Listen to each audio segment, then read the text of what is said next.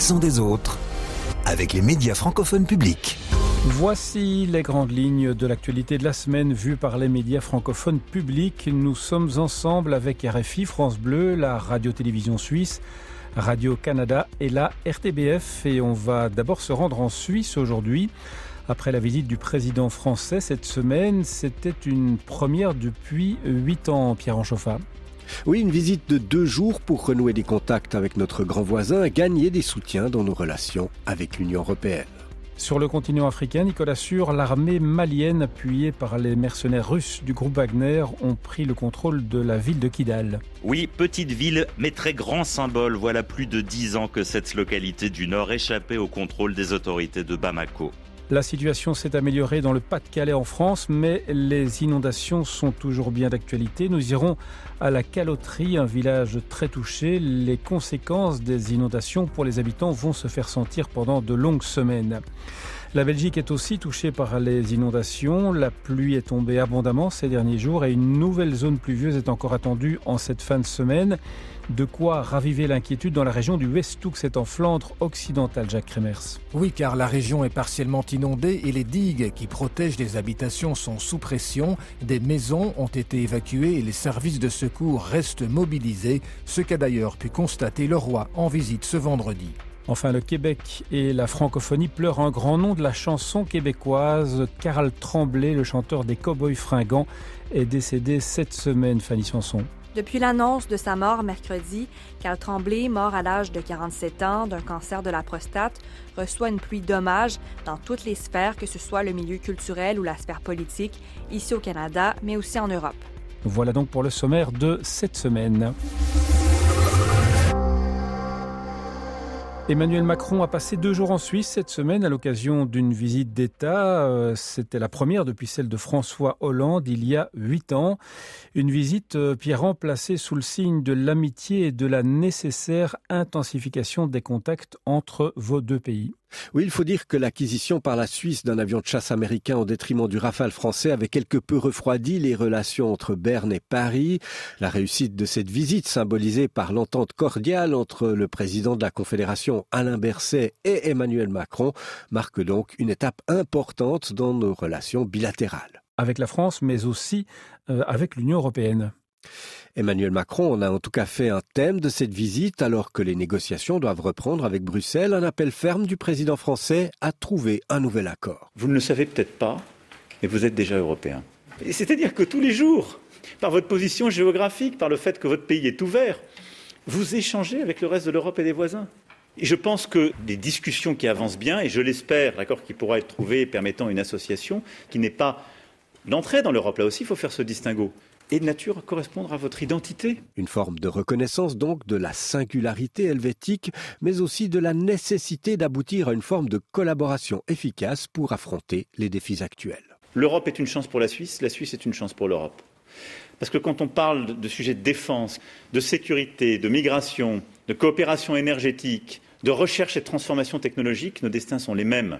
De quoi susciter quelques espoirs à Berne quant à la bienveillance potentielle de la France dans cette nouvelle phase de discussion avec la Commission européenne. Le gouvernement suisse doit valider son mandat de négociation avant la fin de l'année. En Afrique de l'Ouest, les forces armées maliennes et les mercenaires russes du groupe Wagner ont pris euh, cette semaine le contrôle de Kidal. Euh, cette ville, c'est le fief historique de la rébellion du Nord, Nicolas. Oui, c'était l'objectif affiché avec le départ des casques bleus de la MINUSMA. Depuis six semaines, une imposante colonne de l'armée et de Wagner partie de Gao progressait en direction du nord. C'est la force de frappe aérienne, drone, avion de chasse qui a fait la différence. Les FAMA sont entrées dans une ville largement désertée de ses habitants sans combattre. Après plusieurs jours de pilonnage intensif, les rebelles Touaregs avaient été contraints d'abandonner leur position. Mais la rébellion n'a pas déposé les armes, elle promet de continuer sa lutte. Elle a pris la direction du Grand Nord et certains de ses combattants seraient déjà dans les montagnes du Tirarrar, un massif rocheux qui n'a pas de secret pour eux et notamment ceux qui y avaient déjà trouvé refuge lors de précédentes rébellions. Parce que Kidal est le berceau de toutes les rébellions indépendantistes qui ont marqué euh, l'histoire du Mali depuis son indépendance. C'est là qu'avait éclaté la dernière en date, celle de 2012, qui a précipité le pays dans la violence avec l'irruption de groupes djihadistes. Et la signature d'un accord de paix trois ans plus tard n'avait pas changé la donne. La sécurisation de la ville incombait toujours aux rebelles. La junte militaire au pouvoir à Bamako signe donc un succès symbolique incontestable. Mais la pacification de la région est tout sauf acquise. L'accord de paix de 2015 avait le plus grand mal à être appliqué. Il semble aujourd'hui un lointain souvenir. Nicolas Sûr pour RFI. L'accent des autres. Ça va mieux dans le Pas-de-Calais. Après deux semaines d'intempéries exceptionnelles, les inondations sont toujours bien présentes, mais la région connaît une amélioration. Ce vendredi matin, on est revenu en vigilance jaune, même si des pluies sont encore attendues euh, en cette fin de semaine. Ce qui est sûr, c'est que le quotidien des habitants est chamboulé pour un petit moment. On va s'en rendre compte à travers un reportage dans une des communes très touchées. Elle s'appelle la Caloterie. C'est entre le Touquet et Berck, à l'intérieur des terres. Plus des trois quarts des 300 habitations ont été évacuées. Il y a eu jusqu'à 1,50 m d'eau et le niveau n'avait baissé que de 15 cm cette semaine. L'inondation du village a eu pas mal de conséquences et ça pourrait donc durer plusieurs semaines, comme vous allez l'entendre dans ce reportage de Stéphane Barbero. C'est un peu un sauveur en tracteur. Je viens dans le village et je croise des gens, et puis s'ils ont besoin pour les emmener ou quoi que ce soit, bah, je les emmène. Quoi. Daniel Pruvot est maraîcher avec sa femme Laurence, leur sert son sous 1m50 d'eau. Je ne peux absolument pas bosser. Donc lui, bah, il s'est occupé en allant aider les autres. Moi, personnellement, bah, je cherche du boulot. Poireaux, carottes, tomates, tout est perdu. L'activité ne reprendra pas avant le mois de mai pour ces producteurs qui ne vendent que sur les marchés. Alors Daniel joue les taxis dans la commune et aux alentours, même si ça coûte en carburant. Ah ouais, mais bon, qu'est-ce que vous voulez? On est tous dans le même bain. Faut s'entraider. Daniel laisse échapper des larmes. Ce n'est pas la fatigue qui le fait craquer, mais plutôt le manque de perspective. Faut être patient maintenant, faut que ça descende quoi. Et c'est pas la descendre. Je dis aux gens, euh, faut pas croire que vous n'allez pas rentrer dans vos maisons d'un mois ou deux. En 88, 89, ça avait été inondé trois mois et c'était en fin d'hiver. C'était pas en début d'hiver. Laurence accompagne parfois son mari sur le tracteur. On s'occupe pour pas devenir fou. Parce que quand on voit ça, même moi, j'ai là les voisins, je les connais Là, il y en a, ils ont de la chance, sont logés dans la famille. Il y en a, ils sont dans des gîtes, mais tout ça, c'est des trucs provisoires. Bon, moi, je me dis, j'ai de la chance. J'ai perdu mon outil de travail, mais j'ai ma maison au sec. Mais là, euh, c'est pareil. Eux, ils vont rentrer quand chez eux? Le relogement provisoire des sinistrés ici pourrait durer, vu les difficultés à évacuer l'eau.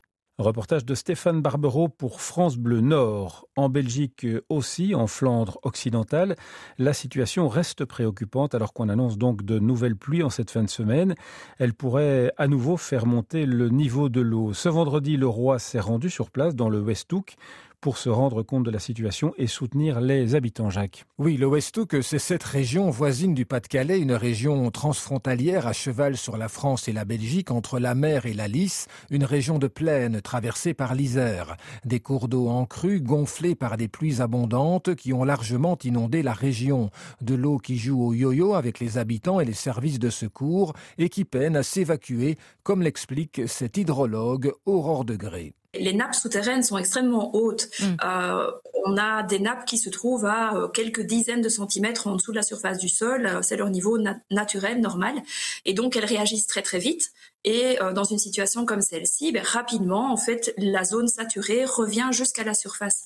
Aujourd'hui, on ne peut plus compter sur une infiltration dans ces sols au niveau mm-hmm. des plaines qui sont inondées et c'est seule l'évacuation vers la mer qui va permettre de vidanger quelque part le paysage. Ce vendredi, le roi est venu soutenir les services de secours sur le terrain depuis 14 jours, les habitants et les autorités de cette région de Flandre occidentale.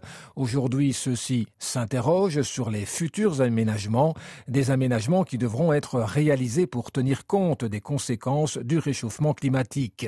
Rehausser les digues ou au contraire les briser pour rendre possible la diffusion des eaux, favoriser l'échappement rapide de ces eaux, mais au risque de favoriser la sécheresse, une chose est sûre, le Westhoek est plus que jamais une zone sensible à l'évolution de notre climat. On va se quitter au Québec cette semaine avec vous, Fanny, parce que des milliers de Québécois se sont rassemblés pour rendre hommage au chanteur des Cowboys fringants, Carl Tremblay. Des rassemblements ont eu lieu dans plusieurs villes, à Québec et Montréal notamment. Des fans ont organisé ces événements pour vivre leur deuil ensemble, parce qu'il faut souligner son apport à la culture québécoise, à la chanson québécoise. Depuis plus de 20 ans, les Cowboys fringants ont touché de nombreuses générations, jeunes et moins jeunes. C'est un groupe rassembleur, un groupe qui réussissait aussi à faire chanter son public au Québec comme en France, leurs admirateurs chantent leurs chansons par cœur. Le groupe avait d'ailleurs été forcé d'annuler sa tournée européenne qui devait avoir lieu cet hiver. Euh, Fanny, deux membres du groupe ont pris la parole hier, un moment de forte émotion. Le principal auteur-compositeur des Cowboys fringants, Jean-François Posé, et Marianne Clépine, membre du groupe et conjointe de Carl Tremblay, sont montés sur scène à l'Assomption, une ville en banlieue de Montréal où Carl Tremblay résidait avec sa famille. Ils n'ont pas caché leur surprise devant un tel élan d'amour. Carl, c'est quelqu'un qui était extrêmement humble et modeste et qui euh, n'a jamais eu la grosse tête. Je pense qu'il serait le, le premier surpris de tout cet amour. Je voulais vous dire un grand merci de vous réunir partout au Québec et peut-être même en Europe. Je dois vous avouer que je n'ai pas l'énergie de lire quoi que ce soit ou de regarder quoi que ce soit. Et c'est parce que les réactions sont si vives précisément que le gouvernement du Québec a décidé de lui offrir des funérailles nationales. Le premier ministre François Legault a proposé des funérailles nationales à la famille. Il a précisé que les démarches ont été entamées afin de permettre à ses admirateurs de vivre leur deuil collectivement. Ce genre d'événement protocolaire est normalement réservé à de rares Québécois. Et en terminant, il y a aussi d'autres rassemblements qui sont prévus au cours des prochains jours pour rendre hommage à Carl Tremblay. C'est si triste que des fois, quand je rentre à la maison, puis que je parque mon vieux camion, je vois toute qui pleure dans mon rétroviseur.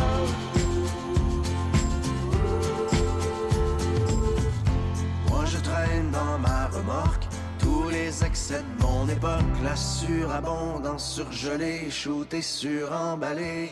L'Amérique pleure, morceau des Cowboys fringants pour refermer l'accent des autres en musique cette semaine. Hommage donc à Karl Tremblay.